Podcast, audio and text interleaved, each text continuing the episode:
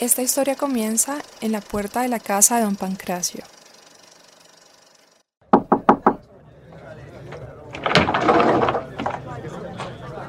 Hola, don Pancracio, buenos días. Pasábamos por acá con Juanita y Pepe y aprovechamos para saludarlo. Y todos los visitantes saludaron a doña Fermina y a don Pancracio. Buenos días, pasen. Qué bueno que vengan a ver a mi papá, se la pasa tan solito. Pasen, pasen. Ah, pero no solo vinimos a saludarlos, sino a que don Pancracio nos cuente una de esas historias que tanto nos gustan y de paso verlo roncar. es tan gracioso. Ya deja de molestar, Juan. Respete a don Pancracio. Está bien, está bien, disculpen. Hola. No te preocupes, Juanita. Me agrada mucho de que se acuerden de este pobre anciano. Pero pasen. Por mí encantado de tener a quien contarle mis historias. Precisamente hoy. Hoy mismo estaba recordando todos estos acontecimientos que vivimos hace tanto tiempo y que permitieron sacarnos del yugo español. Pero sigan a mi humilde casa. Emocionados, Juanita, Pepe y Juan entran a la casa de don Pancracio y doña Fermina.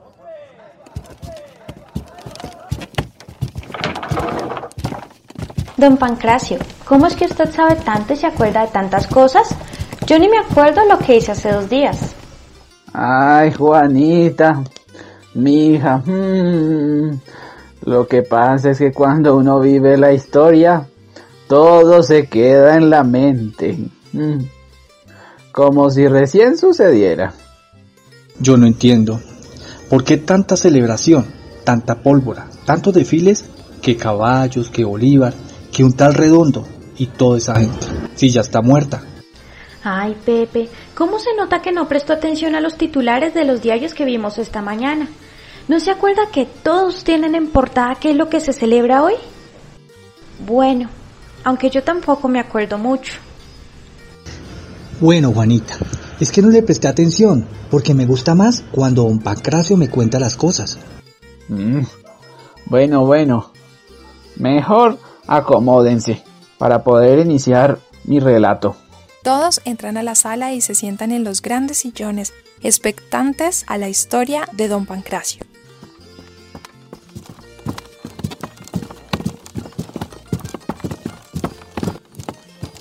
Mm. Recuerdo que por esos días todo era un caos. La gente corría de un lado para otro. Se llevaban a todos los campesinos para la batalla. Y ahí mismo fue cuando se llevaron a mis cinco hijos. Pobres de ellos. Mm. En fin, presten atención. Todo había empezado hacía 77 días. Estaban de campaña.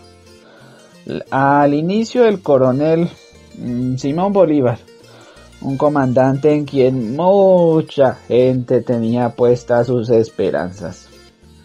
Imagínense que un coronel español llamado mm, José María Barreiro. José María, tiene nombre de mujer. Juan. Está bien, está bien, no molesto más. Qué hombre tan malo ese. Pero que tiene nombre de mujer. Bueno, ¿en qué íbamos? Ah, José María Barreiro pretendía someternos para la corona española. Ahí fue donde la gente se indignó ya que no queríamos más de lo mismo. ¿Seguir como esclavos? Nunca más. Uy, qué mal hombre ese tal José María Barreiro. Escuche atento, Juan. Recuerdo que el sábado 7 de agosto de 1819, más o menos como a las 10 de la mañana, mm, el libertador dio la orden de impedir el paso de los realistas por el puente del río Teatinos. Mm. A las 3 de la tarde estaban en pleno combate, Pero los españoles estaban divididos en dos frentes, por eso teníamos gran ventaja sobre ellos.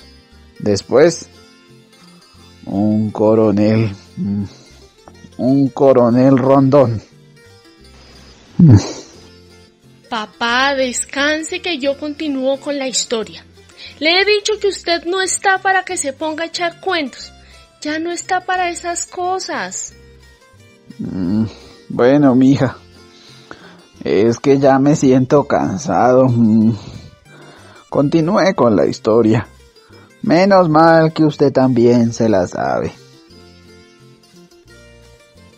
Claro, papá. ¿No se acuerda que usted me la ha contado todos estos años durante tres veces al día, siete días a la semana? Y contaba todo lo que iba pasando mientras eso sucedía en la realidad. Recuerdo que en ese entonces teníamos que escondernos. Todos estábamos muy asustados. Bueno, ¿en qué íbamos? Es que en un tal señor cuadrado. Ah, no, redondo. No, Pepe, es el coronel Rondón. ah, bueno, ese mismo. Ese no tiene nombre de mujer, pero sí de círculo. mi abuelito le contaba a mi mamá que a mis tres tíos se los llevaron para que sirvieran en el frente, aunque nunca entendí en frente de qué. ¿Saben? Todos murieron. Sí, para que todo esto sucediera, muchos de nuestros campesinos y gente del común tuvieron que dar sus vidas. Después que nuestros compatriotas tenían una ventaja sobre el ejército realista, o sea el español, en el puente, el coronel Juan José Rondón contraatacó y eso provocó que esos malvados españoles retrocedieran en desorden.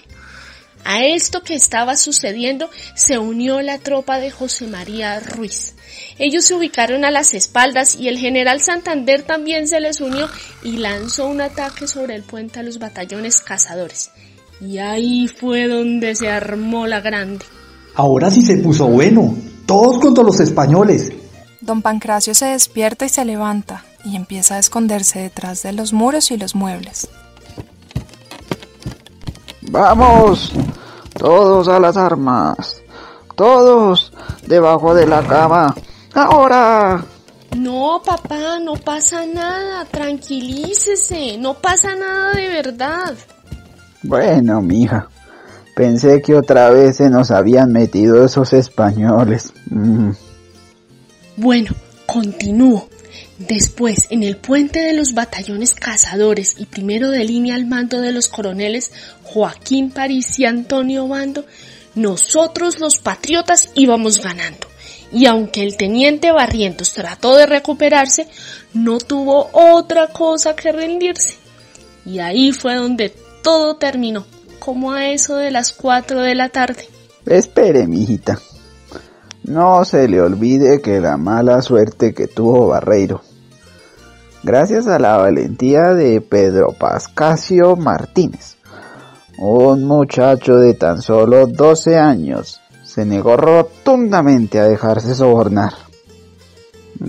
¿Cómo les parece que el tenientico ese Barreiro pretendía que el niño lo escondiera? Ah, sí, cómo no. Ese mismo día el libertador Simón Bolívar le dio el cargo de teniente por esa valentía y porque no se dejó sobornar por ese español. Uy, menos mal que no se dejó comprar por ese chapetón. Sí, Juanita. De ese modo se dieron las cosas y gracias a todo lo sucedido, Bolívar triunfó junto con nuestros hombres en la batalla y nos dieron la libertad. Ahora sí entendí todo eso que me contaban de forma tan tediosa en la clase de historia en la escuela. Pero es que es más divertido cuando nos lo cuenta un pancracio. Además, es más chistoso cuando un pancracio se queda dormido y al despertarse es como si estuviera peleando. Entre risas, se levantan y abrazan a don Pancracio. Se despiden y prometen volver para que les siga contando las grandes historias que solo él les sabe contar. El equipo de la Biblioteca Compensar quiere conmemorar el Día de la Batalla de Boyacá con esta corta historia para todos ustedes. Les invitamos a explorar nuestra página www.compensar.com slash cultura y recreación slash biblioteca.aspx, en donde pueden acceder a talleres gratuitos y además conocer nuestro catálogo y colección virtual. Hasta una próxima ocasión.